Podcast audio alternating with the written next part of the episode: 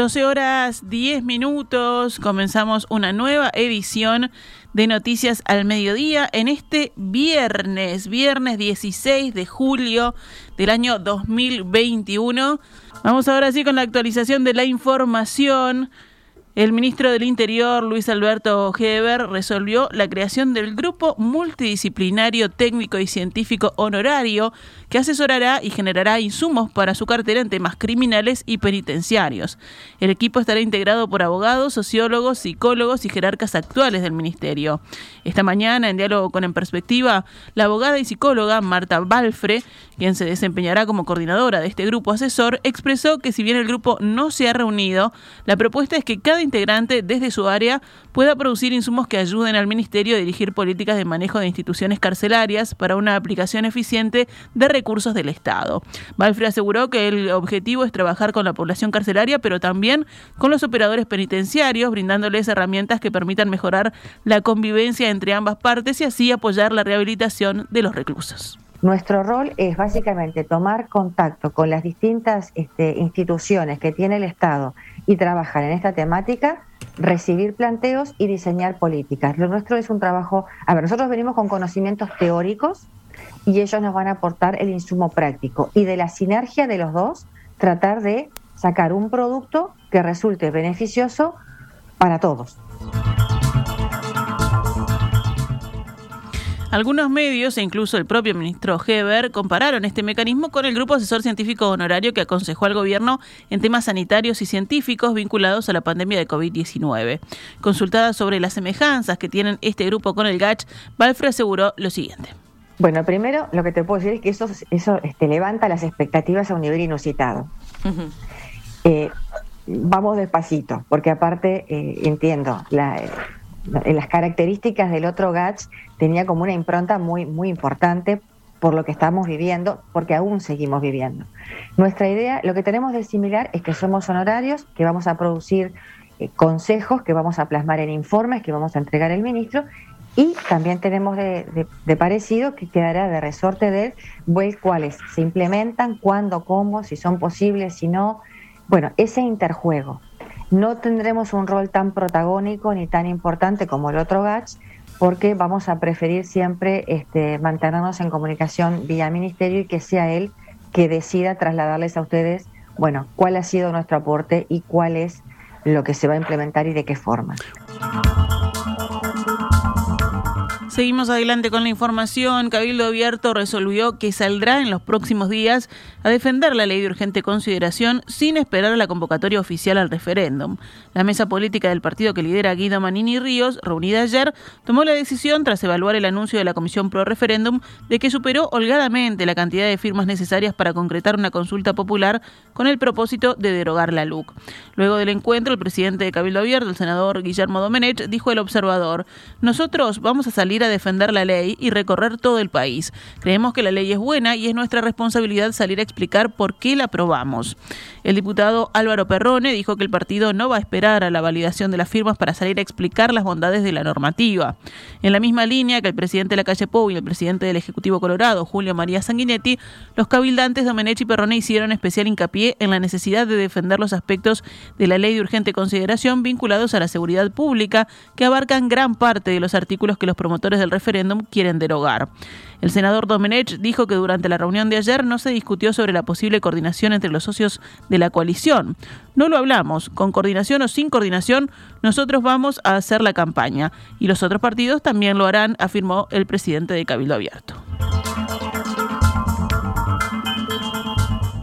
Hoy vence el plazo que dio el gobierno a la Caja de Jubilaciones y Pensiones de Profesionales Universitarios para que le presente medidas a efectos de solucionar su crisis. El Colegio de Contadores, Economistas y Administradores del Uruguay alertó el pasado jueves de que la Caja de Jubilaciones y Pensiones de Profesionales Universitarios se encuentra en una situación crítica, no puede hacer frente a sus obligaciones mensuales y necesita cambios urgentes. De lo contrario, llegaría sin reservas al año 2024. Rodolfo Saldain, presidente la Comisión de Expertos en Seguridad Social, dijo el observador que el Poder Ejecutivo había solicitado a la Caja de Profesionales que presentara para hoy, viernes 16 de julio, un preventivo de ingresos y egresos para los próximos 36 meses y que planteara medidas financieras que considera clave para superar la situación.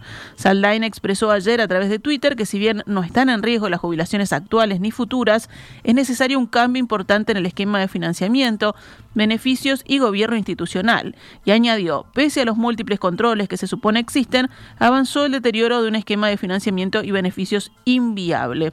La propia Caja de Jubilaciones y Pensiones de Profesionales Universitarios emitió ayer un comunicado en el que expresa que ahora la necesidad de aplicar cambios que permitan proyectar la caja a futuro se hace aún más imperiosa que previo al inicio de la pandemia.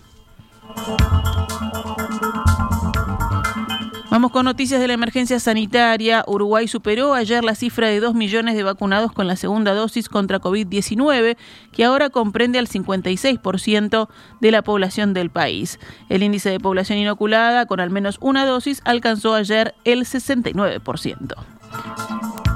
Uruguay se posicionó ayer como el segundo país del mundo con mayor porcentaje de población vacunada con una dosis contra el coronavirus según el sitio Our World in Data.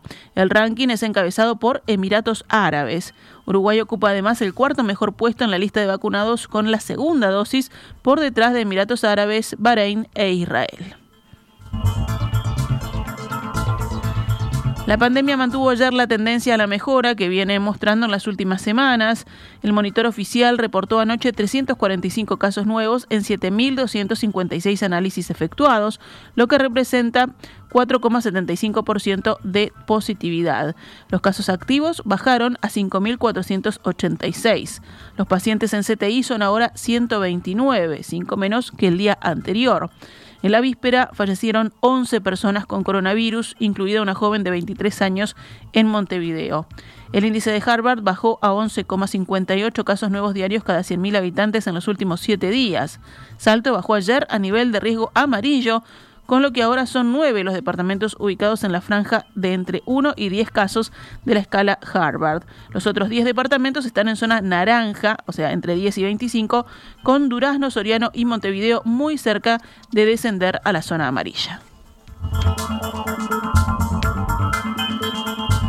Vamos con otros temas del panorama nacional. Primaria detectó que unos 2.000 adultos fueron inscriptos para recibir la alimentación escolar, entre los que figuran 37 docentes, por lo que inició una investigación administrativa. Según informa el diario El País, por la situación de la pandemia, Primaria utilizó un sistema de transferencias para reemplazar el servicio de comedor para los niños de las escuelas públicas. Tras los controles realizados, se detectaron las irregularidades, por lo que ahora se investiga el lugar en el que se realizó la inscripción y se está realizando el cobro de la prestación, que es de 85 pesos por día. La directora de primaria, Graciela Fabeiro, indicó que no decimos que haya gente que se inscriba a propósito, pero todas las cédulas de los que no aparecen en la plataforma Guri hay que irlas eliminando, porque no les corresponde el cobro. Es muy complejo, según declaró al mismo medio. Fabeiro sostuvo que puede ser un error al momento de la inscripción que el adulto informe a las autoridades de su cédula en lugar de la de los niños.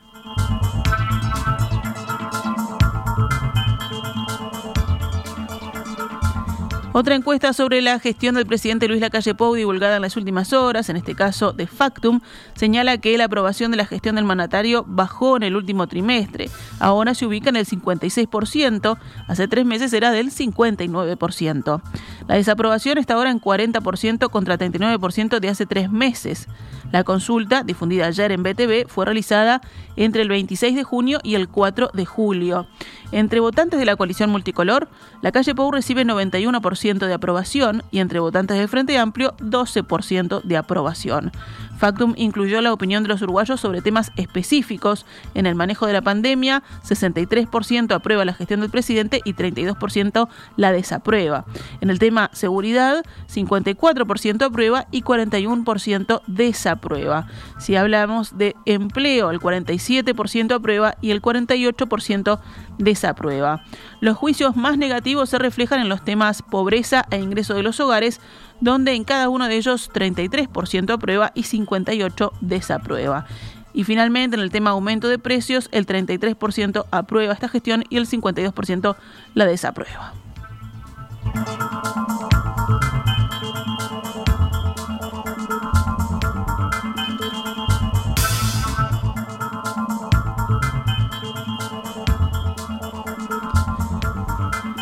Un informe del Instituto Cuesta Duarte del PITCNT señala que los lineamientos para la novena ronda de los consejos de salarios se basan nuevamente en la idea de que los trabajadores resignen salario en pos de una recuperación del empleo, que no depende de los mismos ni tampoco debería asentarse en estos.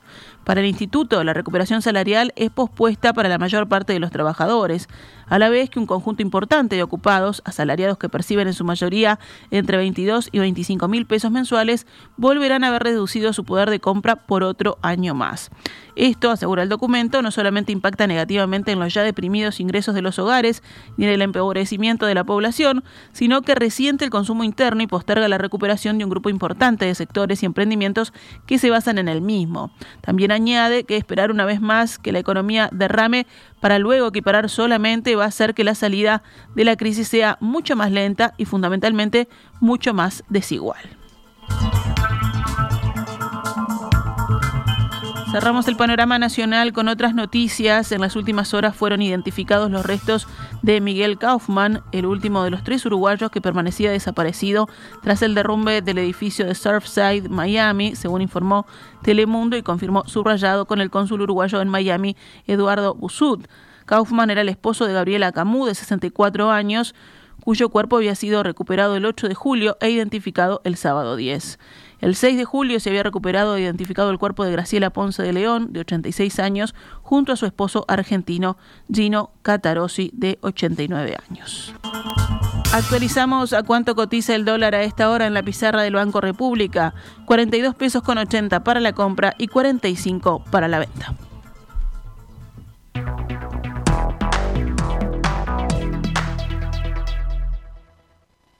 Esta es Radio Mundo. 1170 AM. ¡Viva la radio!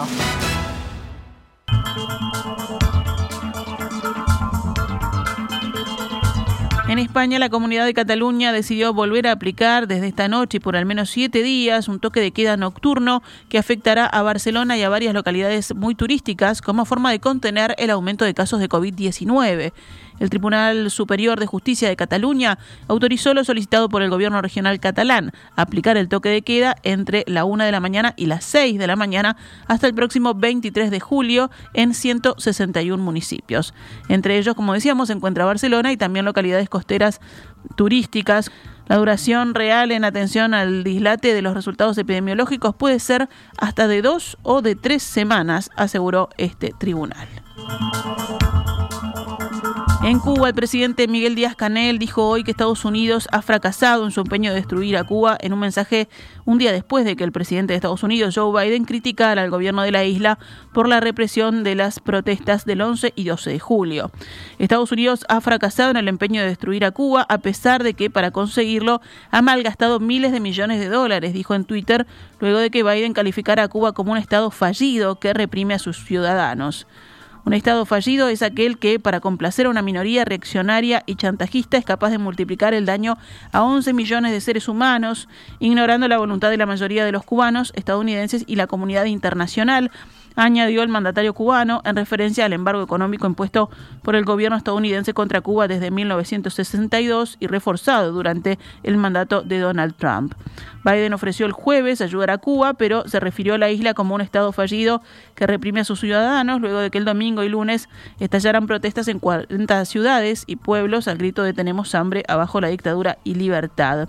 En conferencia de prensa, Biden dijo estar abierto a enviar cantidades significativas de vacunas anti-COVID a la isla caribeña que experimenta un fuerte aumento de contagios de coronavirus y ahí desarrolla sus propias vacunas en medio de una crisis económica. Si Biden tuviera sincera preocupación humanitaria por el pueblo cubano, podría eliminar las 243 medidas aplicadas por el presidente Donald Trump, dijo Díaz Canel, que resaltó las más de 50 impuestas cruelmente durante la pandemia como primer paso para el cese del bloqueo. Cerramos con información deportiva. Peñarol le ganó 2 a 1 anoche de visitante a Nacional en partido de ida de octavos de final de la Copa Sudamericana. Los dos goles aurinegros destacados por su alta calidad fueron anotados por Agustín Canovio en el primer minuto, minuto de de descuento del primer tiempo, y el juvenil Valentín Rodríguez en el segundo minuto de descuento al final del partido. El descuento para Nacional de cabeza fue obra de Gonzalo Vergesio en el quinto minuto del tiempo añadido por el árbitro argentino Néstor Pitana. El encuentro decisivo será el próximo jueves en el Estadio Campeón del Siglo. Nacional ahora quedó obligado a hacer por lo menos dos goles para aspirar a la clasificación a cuartos de final. Racing volvió a ganar y se mantiene como líder del campeonato uruguayo de segunda división profesional, cumplida la séptima fecha de un total de 22. Los equipos en zona de ascenso directo son Racing con 17 puntos y Danubio con 14. En el último lugar de la tabla figura Villa Teresa con 5 puntos.